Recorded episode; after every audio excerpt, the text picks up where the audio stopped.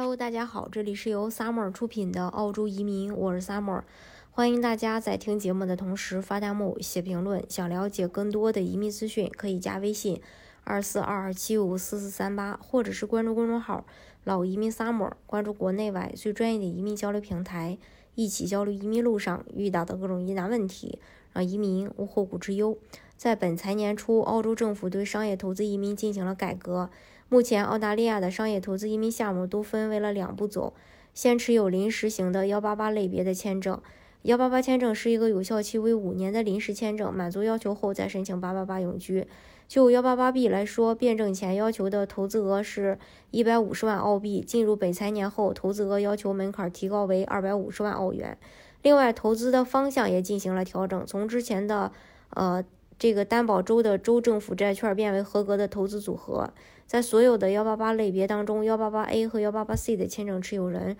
如果在第一个签证持有期间没有能满足转永居的一这个申请条件，还可以申请签证延期的机会。其他两个类别幺八八 B 和幺八八 E 签证持有人就没有申请延期呃的这个机会了。打分方面呢，幺八八 A 和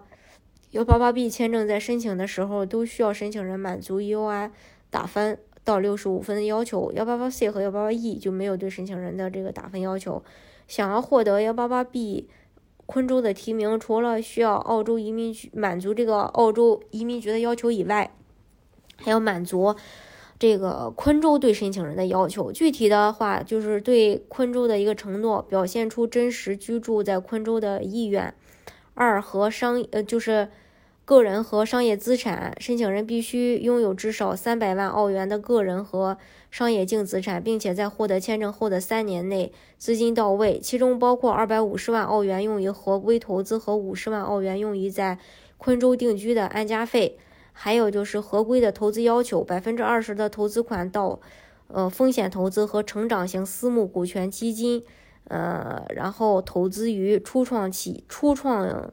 企业和小型私营企业，百分之三十的投资款到，嗯，获批管理基金必须投资于证券交易所的一个新兴公司，百分之五十的投资款到管理基金的平衡投资。这是关于这一点。大家如果想具体了解澳洲移民政策的话，可以加微信二四二二七五四四三八，或者是关注公众号“老移民 summer”。关注国内外最专业的移民交流平台，一起交流移民路上遇到的各种疑难问题，让移民无后顾之忧。